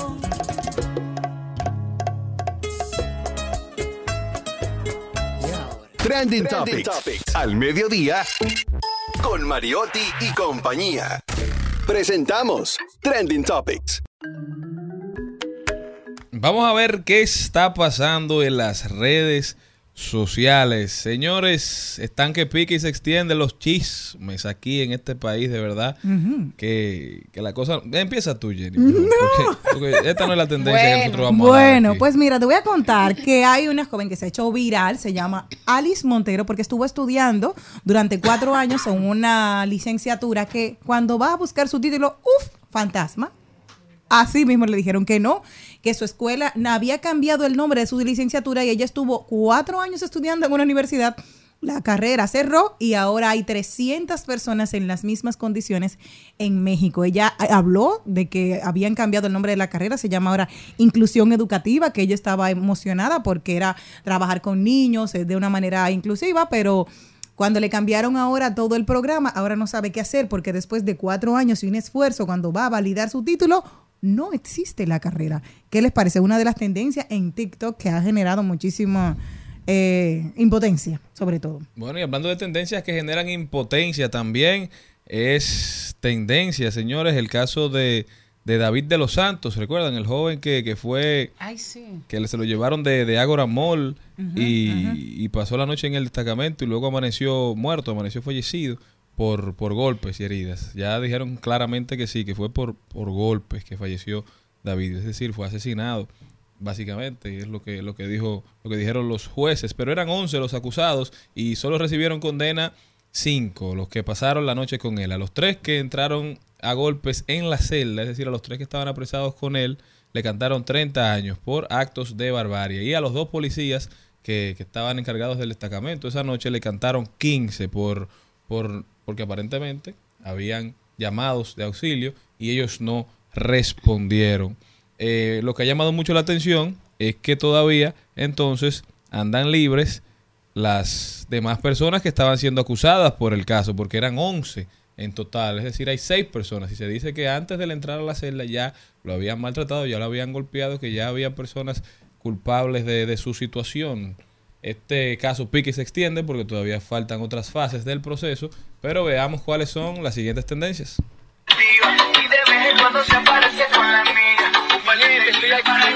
Los. Gracias este amo mucho, estoy contento, gracias, Dios mío. Gracias a todos por sus oraciones, los quiero mucho, ¿ok? Gracias a José Roberto Hernández porque me dio saludo, ¿ok? Y a todos. Bueno, el chino, chino Miranda se recupera y graba un video que se ha hecho tendencia porque ya se recuperó, le está agradeciendo a todo el que oró por él, a- al fiscal, a, a su familia, a sus amigos, a todo el mundo. Entonces, no, chino es tendencia, chino Miranda, de chino y Nacho. Sigue siendo tendencia el encaje legal, señores, porque el encaje legal, todo este dinero que salió del Banco Central para ser prestado, para ser inyectado a la economía, se desapareció en menos de una semana, más de 94 mil millones de pesos que nadie sabe dónde están y la gente se pregunta y le pide a la banca que por favor transparente a quién, a quién fue que le hicieron estos préstamos, porque cada vez que una persona, un, pequeño empresario, un empresario mediano, ha ido a solicitar parte de, de estos fondos, le han dicho que ya, que se acabaron. Entonces esto sigue siendo tendencia. Otra de las tendencias es Brett, porque hay una tormenta tropical llamada Brett, que está a unos mil kilómetros de las islas Barlovento, en Antillas Menores, y ya se acerca poco a poco al Caribe. Recuerden que estamos en la temporada ciclónicas, ciclónica, por lo cual ya siempre se va haciendo la tendencia, la gente empieza a ir a los supermercados, por eso hay tanto tapón en la calle, porque quieren ir a comprar lo que necesitan para este fin de semana que se espera que es cuando lleguen, para que sigan atentos a la ONAMED, que nos va a dar las indicaciones de cómo cuidarnos y la- sobre todo a las personas que viven en zonas vulnerables. Al mediodía, al al mediodía con Mario y compañía. En el café tu pentagrama, nuestra raíz cuadrada, los argumentos y teorías de madrugada. Tus manos, bendita tu mirada. Todo a tu paso sanas, en tu abrazo mi vida encontré todo lo que buscaba. Curita bendita le pusiste niña mi alma, a mi alma trasnochada. Bendita brisita que entró por mi Señores, ustedes estaban escuchando ahí a Manejra. Ustedes saben que Manejra es de la casa. Y que a veces uno se toma la confianza de pensar de que porque son, es de la casa que somos iguales. Pero no, ya Manejra es una estrella. Ha, ha sido premiado. Está aquí porque quiere, porque él anunció un concierto y antes de, la, la- de, de que pase una semana ya ha vendido todas las taquillas. Pero nada, como él es condescendiente con nosotros y baja a tierra y viene aquí, nosotros estamos felices de recibirte, Ay, Manejra. qué bella palabra, Mari. Tú sabes que, que, que yo te quiero mucho. Eso es lo primero. Y que a mí, eh, yo creo que la música es una excusa para poder venir a verlos. Porque ustedes son mis amigos y me han apoyado del día cero. El programa Los es suyo. mucho, Los Mm. quiero mucho. Y, y bueno, para, yo creo que eso se trata del amor, el amor de la gente que nos abraza poco a poco. eh, y, y se ven las taquillas. Y, pero ah, de repente, eh, ese muchacho que venía aquí a conversar con nosotros, que, ten- Ay, que, grabó, muchacho. que grabó, que grabó con Lía, que hizo un concierto en casa de teatro, de repente todo el mundo lo conoce, ya la gente me pregunta por ti en la calle, me, ay, el muchacho que tú llevaste, mira cómo. Y de, y de repente, de repente la gente también se ha como que se ha preocupado ahora, no solo por saber quién es Manegra, sino por conocer tu música por dentro. ¿Qué sientes tú? ¿Cómo, cómo, cómo has sentido tú ese espaldarazo que te ha dado el público, que te ha dado la gente, los artistas? Porque de repente todo se volcó hacia ti. ¿Cómo fue esa experiencia? Ha sido, ha sido muy bonito el proceso. Siempre le he dicho aquí desde el principio. eh, a ti, Mari, a Charlie, a Jenny, eh, a Malena, a todo el, el equipo. Yo, yo creo que, que el tema es disfrutar el día a día. El proceso del artista, lo que no se ve, es mucho más importante de lo que se ve. Eh, y, lo que se está viendo ahora es el resultado de ese proceso, de ese trabajo eh, del día a día, del hacer sin esperar nada a cambio. El entender que la música y el arte es un canal eh, para llevar emociones y buenos mensajes, buenos sentimientos, eh, de que no es tanto el spotlight, el escenario o el aplauso. Eso es secundario. Aquí lo, importante es que tanto el artista pueda disfrutar lo que está haciendo y ver cómo eso eh, germina en el corazón de la gente y, comienza a dar fruto. Ese ciclo en el que yo vivo y sigo en mi cabeza siendo el, el muchacho que comenzó aquí y por eso disfruto tanto venir aquí seguiré viniendo aquí. Háblame de las fans, ¿cómo han incrementado? Las fans, tú Pero ¿cómo sabes. así? Pero, Charlie, Ay, qué ayúdame. bien. No, no, no, no. Ayúdame. No, no, no. Las manera es fans. complicado, ¿eh? Porque por manera se pelean las abuelitas, las mamás, las Sí. hijas, ¿eh? todo La- sí, público. todo, Tú ves la familia completa. Ahí está. No, que mío, hombre. qué lindo. Ay, ese muchacho para ti. Entonces después dice, sí, mami, está buenísimo para mí. Entonces van todas peleando. ¡Ay, manera! Y te tiran ya ropa interior. Me gusta esa parte de que ya haya Oye, subido. oye. Esa parte. Cuéntame un poco. Cuéntame un poco ahí de la, la, la mujer que outlet, Sí, sí. Ya yo sé que tiene una cajita guardada con todos esos cariños y las expresiones de la Háblame un Charlie, poquito ayúdame. de. No, háblame un poquito de ese incremento Estamos de. una nueva temporada. Ajá. Necesitamos una nueva temporada. Yo Ajá. creo que No y mejor.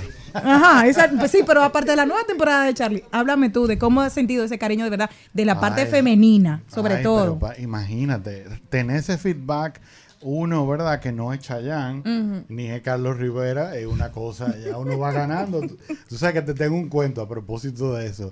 En el, en el opening, tú vas a gozar con esto, Charlie. Dime. En el opening de Carlos Rivera, eh, tú sabes que yo agradezco tanto, eh, con todo mi corazón, A Cesarito. el, a Cesarito que haya tenido esa gentileza de ponerme ahí. Yo digo que de interponerme entre el público y el artista, porque el público que, que va, eh, efectivamente va a ver a su artista. Y entonces sale uno como telonero eh, y uno se encuentra frente a un gran desafío de, de caerle en gracia a ese auditorio. Pues efectivamente cuando yo salgo eh, al, al al escenario, pues veo una señora en medio de la ovación, veo una señora en primera fila que hace así con, lo- con los ojitos y como con los lentes. Le dice, que, pero ese es Carlos Rivera. Como gordito. Hizo como, como tú sabes, como, pero está gordito Carlos Rivera. Tú sabes. Yo empecé a vocear cubo, cubo. Casi te largo un zapatazo. Tú sabes. Entonces, bueno, pues eh, recibir a pesar de eh, todo de, de- de la carátula, porque nosotros estamos en una industria que es muy visual, que vende los cuadritos, que vende todo eso. Yo no tengo cuadritos para vender. No relaja, pero yo creía que sí. Mira, la Sí, noticia. lo puede pintar, Tú sabes. eh, lo vende, bueno. autografiado. Bueno, pues tú te imaginas. Sí. Eh, entonces, frente a eso y tener el cariño de la gente, pues es un tesoro. ¿ya? La verdad que yo me siento bendecido y privilegiado por ver cómo ese cariñito va aumentando poquito a poco. Y lo que a mí me llama mucho la atención, porque teníamos Henry Santos hace un rato y Manela, Malena decía eh, ¿no? que vamos a tratar de meter un tema en el medio porque son dos artistas y pero que lo, lo de Manerra puede ser camino propio, puede ser cualquier cosa, porque Manerra es un startup de un hombre. O sea, Manerra hace todo. Obviamente tiene un equipo detrás, ¿verdad? Hay una familia que lo apoya, pero a mí siempre me llama mucho la atención cómo Manera está arriba de cada aspecto de su carrera y eso es algo muy bonito y ver cómo la gente te ha asumido, como el pueblo dominicano cada vez te apoya más y consume tu música y va a los conciertos, a mí de verdad que me llena de muchísima satisfacción. Y eso que te preguntaba Jenny, yo sé que los shows tuyos no son digamos, de ese tipo, porque la- los shows de Manera son, son PG-13, eso es para toda la familia. Ahí, ahí goza todo el mundo, pero ¿cómo se ha sentido ver ese crecimiento y saber que, obviamente, gracias a Dios, pero que tu esfuerzo está dando resultados? Sí, Charlie, bueno, gracias por esa palabra y tú mejor que nadie sabes eh, lo, que, lo que nos ha costado eh, et- eh, esta carrera y cómo lo hemos visto juntos. A mí me emociona mucho tener ese feedback. Sin embargo, yo vivo aterrizado, consciente de cuál es mi trabajo, mi deber y mi responsabilidad. Porque en esta industria, en este negocio, en esta dinámica, eh, se suele poner al artista en un, en, en- en un estandarte, en un, en un sitial que yo creo que eso no es correcto. El artista es un ser humano común y corriente que hace de su arte un, un trabajo. Entonces, sí es un ser con, con mucha sensibilidad, pero yo creo que eh, la industria al ponerlo allá arriba, al ponerlo inalcanzable, eso también va generando ciertos temas, muchas veces los artistas, y por eso se habla hoy tanto de la salud mental de artistas que, que están viviendo situaciones eh, difíciles, muy complicadas, y, y es por, porque en algún momento de su carrera se desconectan de su esencia, de lo que son, de dónde vienen y de dónde viene nuestra inspiración.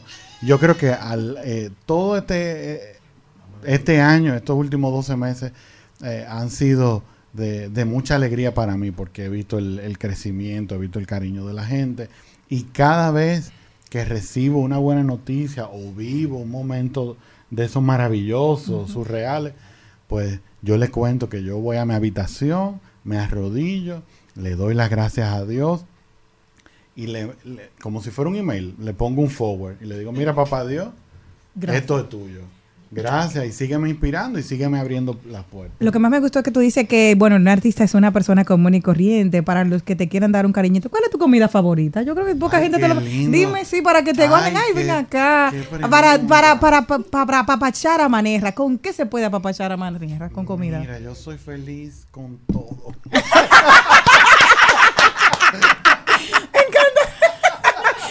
Exacto, dime. Una yuquita Yo con, soy como un con pollo y universal de aguacate. televisión. Yo voy desde sushi al concón con salsa.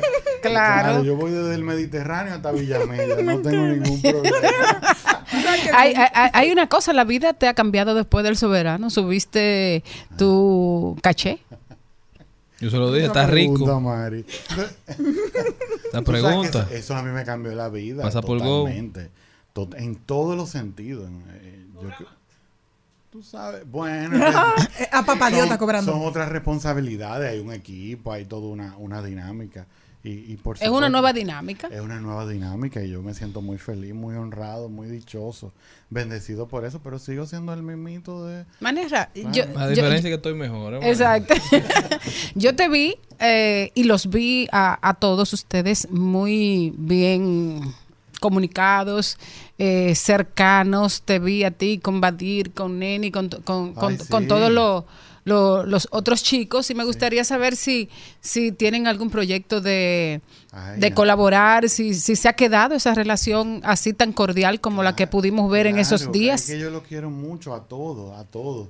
Son mis amigos y... ¿Pero eran tus amigos antes de eso? ¿O son tus amigos No, después de eso? Nos fuimos haciendo amigos con, e- con ese momento, eh, en esas reuniones, y yo trato de cultivar eso, de, siempre estar cerca, eh, porque yo creo en eso, yo creo en la unidad y en el respeto al trabajo de cada uno y, valorar el, el trabajo tan bonito que están haciendo.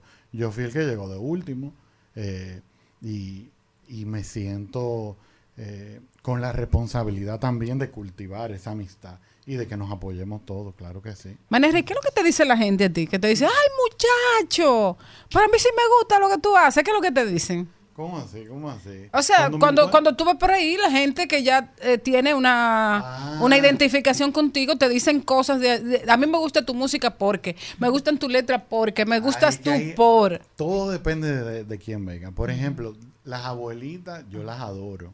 ¿Qué piropo te han dado? Ay, de todo. Ay, no, pero... Ay, mi hijo, pero en mi tiempo.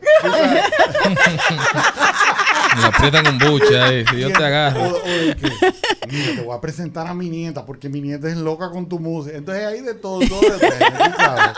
Desde la gente que hace ejercicio con mi música, con azul y esos merengues eh, aceleraditos, hasta lo que dicen, yo me voy a la cama con tu música, yo me duermo con tu música. Ay, qué Duerme contigo tierno. cada noche, qué lindo. Ay, qué romántico. Ahí apunta Jenny ahí. La mella, las Pero mellas son locas. Ay, las mellas la- lo aman. Están de moda las mellas, ten cuidado. Las mellas las dos. Manera, ¿tú tienes un concierto? Oh, sí, Mari, casi se me olvida. Tú ves. ¿Cómo le ganamos a Cuba? Yo estaba preguntando. Yo se lo digo a él. Pasándolo bien. Charlie me trajo de la nueva temporada. vamos al Congreso juntos. Mira que, que, por cierto, yo me siento muy feliz con, con, con este paso que ha dado Charlie, porque si algo nosotros necesitamos es gente buena eh, que, que, que Mm. intervenga por el pueblo. Y yo conozco a Charlie hace justo un año. ¿Qué día hoy? Oh. 21. Bueno, en dos días cumple un año eh, conociendo a Charlie. Lleva su cálculo el Oh. hombre. Lleva su cálculo el hombre. Pues fíjate que no lo olvido porque ustedes conocen esta faceta de Charlie aquí como Anchor, ¿verdad? Pero es un ser humano extraordinario, una persona Gracias, hermano, gracias. talentoso, Multitalent- multifacético, sí, multitalentoso. Porque lo vi en, en la, en el premio al mérito de Acrobarte dando una, un estilo de maestría, como- imponiendo una escuela, ¿eh? Una cosa, una, unas analogías. Te va a burlar. Ay. Muy a, no, muy A, pero Sí, sí, a todo el mundo le gustó, a todo el mundo le mí gustó. Me encantó. Porque ya yo conocía la parte creativa de Charlie, que Charlie canta y escribe también, por si ustedes no lo saben. Sí. Eh, Tú no tienes y con este paso que está dando, pues yo me siento muy feliz, Charlie, públicamente. Te abrazo y, y- y te deseo todo lo mejor. Te lo agradezco dije en el alma, privado, hermano. pero te lo- me toca decírtelo aquí. ¿Y el Muchísimas concierto? gracias. Y el concierto, ¿verdad? Gracias. Lo que pasa es que él, él- él está tan seguro porque él lo viene a promocionar para que lo sigan en las redes porque el concierto está sold out, señor. Bueno, pero, hay, la, hay la posibilidad de que se abra una segunda función, Es ¿no? verdad, es verdad. Estamos O sea, porque hay, hay que seguir promocionando porque si se Claro. abre una segunda función, Vuelve otra vez. facturamos doble. Exacto. Exacto. Vuelve otra vez. De paso y repaso con Mari Manerra. Exacto. Bueno, pues si Dios lo permite, tenemos esta función que ya está vendida el 29 y estamos haciendo la diligencia ya para hacer una segunda función el 30. Excelente. ¿Y cuándo viajas? ¿Cuándo Uy. viajas, Manerra? La primera semana de julio estamos arrancando para Venezuela, si Dios lo permite. Pero bien. Allá Amén. tenemos siete presentaciones, de ahí cruzamos a Colombia, vamos a Panamá. No, pero, ver si se- pero ven acá, pero Road cuántas buenas manager, me noticias. acabo de designar. Jenny, vamos, al mediodía. Mí- pero yo estoy diciendo que quiero ir, a mí él no me invita. Ya, en tu jet privado, Charlie. Amén, amén. Entonces Decláralo. tú, tú puedes decir el lugar del concierto, el coste del concierto, para que la gente empiece a llamar y abran la otra función. Claro que sí, el lugar del concierto es Casa de Teatro, allá mismo lo vamos a hacer en la sala, el viernes 30, y entiendo que los precios van a ser los mismos, si Dios quiere. Vamos a ver cómo... ¿Cuántos músicos vas a tener? Músicos, ¿Tendrás ¿verdad? invitados Ay, especiales? sí, tenemos invitados especiales. Dígalo. Ay, sí, sí, sí, señores, pero una cosa, un privilegio para mí eh, tener en tarima a esa gente y la banda, es una banda... Ajá, ¿Quiénes pero esa van? gente no ¿Quiénes tiene van? nombre. Ah, no, los invitados especiales. No ¿cuáles tienen son? nombre. Tú sabes, sí, pero eso es mejor decirlo allá. Dame dos de Ay, lo que tú ay, tienes. ay, ay, ay. Mira. Tú sabes que la emoción de que la gente lo vea. El no cherry. sabes que el- Anuel no está. Toquilla va para allá. Como sorpresa. Eh, pero hay, hay muchos invitados especiales, gente que yo quiero y son muy especiales para mí. Así que eh, los que estén interesados en, en ser parte de esta noche, en, en- imagino que en menos de dos horas ya nosotros vamos a tener colgada la información de la nueva fecha. Será el, el viernes 30 en Casa de Teatro y le vamos a dar la información de los tickets para que nos acompañe esa noche. Para mí va a ser un privilegio, sobre todo abrazarlo al final y verle su carita y que No, no, no, que empiecen a llamar a casas de teatro Sí, y que empiecen a, a- a buscar taquillas, que queremos una segunda función. Ya. Ya saben, todos a seguir a Manerra. ¿Tus redes, Manerra? Manerra Oficial, el Manerre con doble R, Manerra Oficial, y ahí nos vemos. Mari, te quiero. Despídete cantando. ¿Qué tú quieres que te cante? Bueno, vamos a cantar curita. Curita bendita le pusiste niña a mi alma, a mi alma trasnochada. Bendita brisita que entró por mi ventana y transformó la casa. Un poeta.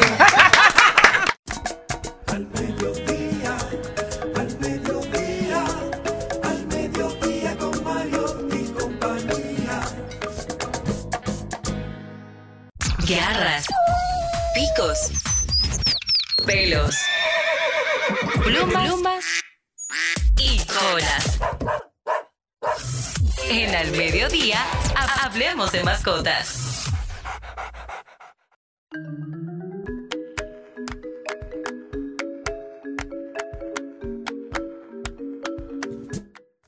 Estamos de vuelta con una invitada muy especial y muy querida y que está casi celebrando aniversario. Ella nos dirá, nos dirá un poquito más. Ella es Vilma Gómez, médico veterinaria, y está con nosotros. Gracias, gracias. Sí, cumplimos, Animet cumple 20 años. ¿Cómo? Uh, Se dicen fácil, ¿eh? Se dicen fáciles, pero ¿Cómo empezó? ¿Cómo fue ese momento? Porque ahora hay muchas veterinarias y la gente ya tiene una cultura quizá un poquito más Muy desarrollada sobre el cuidado de los animales y de sus mascotas, pero me imagino que en el inicio fue difícil. Sí, no fue tan difícil porque ya eh, muchas personas y buenas veterinarias habían hecho como ya eh, la zapata. Ok, Entonces, muy buenos veterinarios, pero son generaciones diferentes todas. O y sea, me imagino que eran para más temas de, de ganadería, para animales No, más ya grandes. cuando- no, ya no, hace ya no, 20 ya años existía. Digo, hace 20 años eran en, en el 2000. Uno habla de 20 ya años y habla del 90. especialidades. O sea, ya cuando Animet empezó, ya en República Dominicana, yo por ejemplo vine siendo sonografista veterinaria con especialidad. Ah, pero bien. Ya no era como antes, que era efectivamente, si yo no tenía una finca, no se puede hacer veterinaria. en este Exacto, país. no, no existía eso. Entonces, eh, y las clínicas veterinarias con estos eh, maestros en clínica veterinaria fueron los que fueron los primeros emprendedores y ya cuando yo vine ya estaba la zapata lista. Luego no habían tantas, obvio, pero eh, fue, fue creciendo. Y Pero- cada vez más amor a los animales tienen los dominicanos. De verdad que sí, felicidades porque 20 años en lo que sea, haciendo cualquier cosa, son muchos. Si no en los Jugando 20, parche. son los que faltan, son eh, hasta jugando parche. Ajá, gracias. Y entonces hay actividades, doctora, ¿hay alguna cosa que tiene pensada? Sí, tenemos este sábado en el Parque de la Arboleda una fiesta que todos están invitados. Es una eh, abierto con su mascota. El que no vaya con mascota, que no vaya. Ok. Porque es para perritos, donde tendremos eh, rifas, brindis, para de 4 a 7 de la noche, de 4 a 6. Pero bien, ya saben, todos los caminos conducen al Parque del Arboleda. Ese es el parque que está frente a Corazones Unidos. Exactamente. Este sábado. Este sábado. Vamos todos para allá. Pero el tema que nos ocupa hoy es un tema muy importante, doctora, porque el maltrato animal no solamente es agredir a un animal, sino es no cuidarlo, no protegerlo, ¿verdad? No velar por su mejor interés. Entonces usted viene a hablar hoy de qué tan importante es esterilizar a mi mascota. Sí, tanto es diferente. Esterilización estamos hablando de hembras. Mm. Eh, y las gatas y las perras son dos tipos totalmente diferentes. Recuerden que las perras son dos veces al año que tienen ciclos eh, ya de, eh, Calor. de calor o estros realmente. Bueno, usted sabe. Eh, Y las gatas no lo dejan nunca. Exactamente, porque las gatas incluso hasta con la presencia de un macho, sin estar en ese punto, solamente la presencia del macho ya las activa. Oye. Entonces, una gatica que, por ejemplo, esté eh, ya pariendo, acaba de parir, ya está en celo. Mm. Entonces, es un ciclo demasiado corto y hay que tener ya esas, más que la parte médica, que es la que yo estoy viniendo a enseñar, es por salud, es por ya hasta por darle una buena vida a esa, a esa gata. Y tienen eso, decían que no- después de que tú hayas tenido al menos dos partitos, de dos partos de tu mascota, ¿es bueno esterilizarla o antes de? Antes de, yo lo que recomiendo es para las hembras y las gatas también, que antes del primer celo, porque para la parte médica lo que nosotros recomendamos es que eh, si uno quiere eliminar el 100% de los tumores mamarios en el futuro o una infección uterina, que ocurre mucho ya cuando son geriátricos, 8 o 10 años en las perras, se esterilizan. Y ya cuando se esteriliza completamente, eh, 100% no va a tener ni siquiera un tumor mamario si se hace antes del primer celo, o sea, antes de los seis meses de edad. Ya nosotros recomendamos, luego de la vacunación, eh, como cuatro o cinco meses, llevarlo a la clínica veterinaria y esterilizarla. Yo estaba relajando ahorita que decía que las gatas están en el año entero, pero ¿cuánto es el, el la posible, cuánto embarazo puede tener una gata en un año para que la gente tenga idea? Porque ya tú dijiste, dos veces al año las perras, muy bien. Pero las gatas, No, es que, es como digo, la gata... los 12 meses. Sí, si pudiera. Porque, porque incluso estando en presencia de un gato, ya se activa. Pero cuando ellas están pariendo, que también dura unos 60, aproximadamente 60 a 63 días el parto.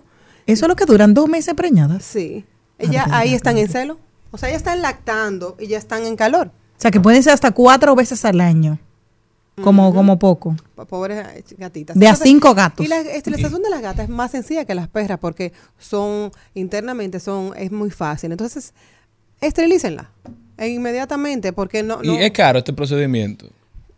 es un poquito costoso porque se hacen eh, también eh, análisis, luego sé que tiene, de- debe quedar interna la mascota, pero si es una gatica, por ejemplo, eh, rescatada, rescatada de la calle, hay muchísimas fundaciones, muchísimas veterinarias que hacen a un módico precio este procedimiento. Te lo regalan. Y con el tema de, de eso mismo, de lo que no han sido rescatados aún, de animales sin, sin hogar, ¿cuál- Ujú. ¿cuál es su opinión sobre esto? ¿Debe hacerse una campaña de, de esterilización? Se hacen. Sí. Claro que sí, lo que pasa es que es más la cantidad de animales que se reproducen que los que, que las campañas. Ok. O sea, no estamos como en, en Turquía, que Turquía ellos idolatran los gatos y es precioso. Uno va allá y no he ido nunca, pero todo lo que veo, ha visto. sí, es que uno va allá y es lleno de gatos. Eso me encanta.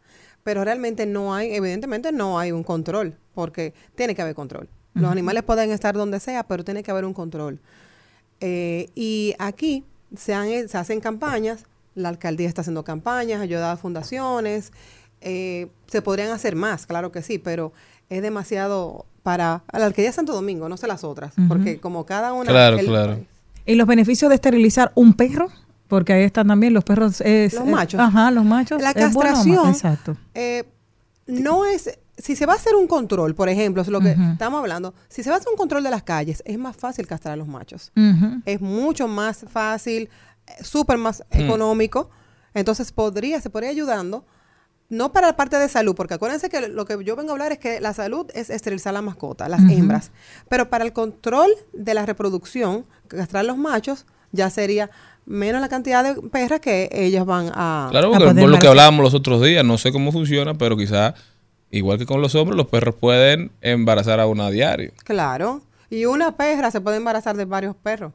En el mismo. ¿Es verdad? Sí. Yo pensaba que era solo con los gatos eso. No, también. No, ella también. Entonces, Qué eh, dinámica, ¿eh? Mira qué bien. Mira tú. este perro que es rubio, este perro que es Sí, vira- virus selectiva, latus, selectiva. este es virus latus, este bien. Entonces, si a la gente le interesa esto, doctora, ¿cómo puede eh, solicitarlo? Simplemente va, lleva el animal y eh, lo hacen Sí, de eh, inmediato, eh, hay que hacer cita. No, hay que hacer citas porque son una cirugía y son planificadas. Ujú. Entonces tiene que hacer siempre citas y ahí se le da una cotización y luego entonces se procede. ¿Y el tiempo de recuperación de las mascotas cuál 20 es? eh, 48 horas en la clínica y luego en su casa los próximos 5 días que no suba escaleras, que no, estamos hablando de las hembras de nuevo, Ajá. que no eh, suba a la cama, o sea, que esos movimientos que pueden crear una hernia y las hembras y las gatas, las gatas hay que, esas sí hay que tenerlas en la casa.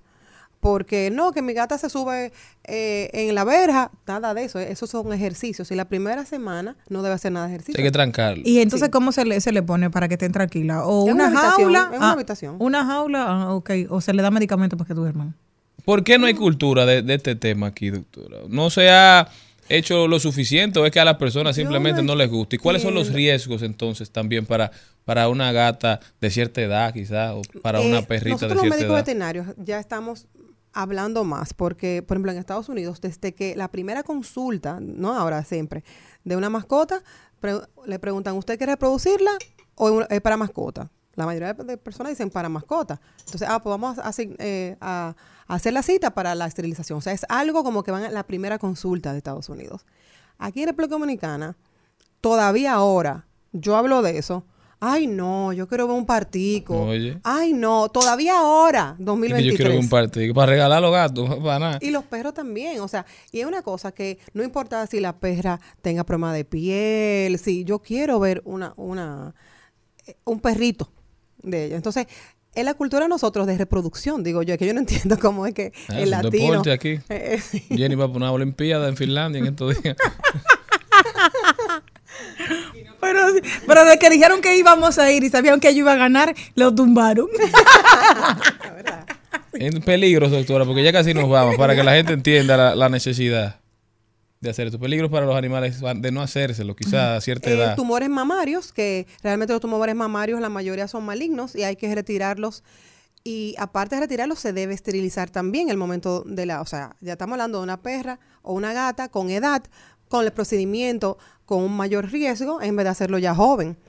Y aparte de eso, la, eh, que se ven gatas y perros y perras, la piómetra, que es infección uterina, que sí es, a veces personas ni se dan cuenta que el útero está lleno de pus y se ven una barriga, cree que está preñada y realmente lo que tiene Una es infección una grande. infección. Wow. Bueno, Vilma Gómez, médico veterinaria, doctora, ¿cómo puede la gente continuar esta conversación? Y eh, vuelva y haga la invitación al aniversario número 20 de Anime. Animed, estamos en Santo Domingo, en la Gustavo Más Ricard número 10 en Naco y en la Romana en la Teófilo Hernández número 7. Se pueden comunicar por las redes, Animed RD en todas las redes y los invitamos este sábado eh, que tenemos en el Parque La Arboleda de 4 a 6 de la tarde una fiesta para todos los perritos.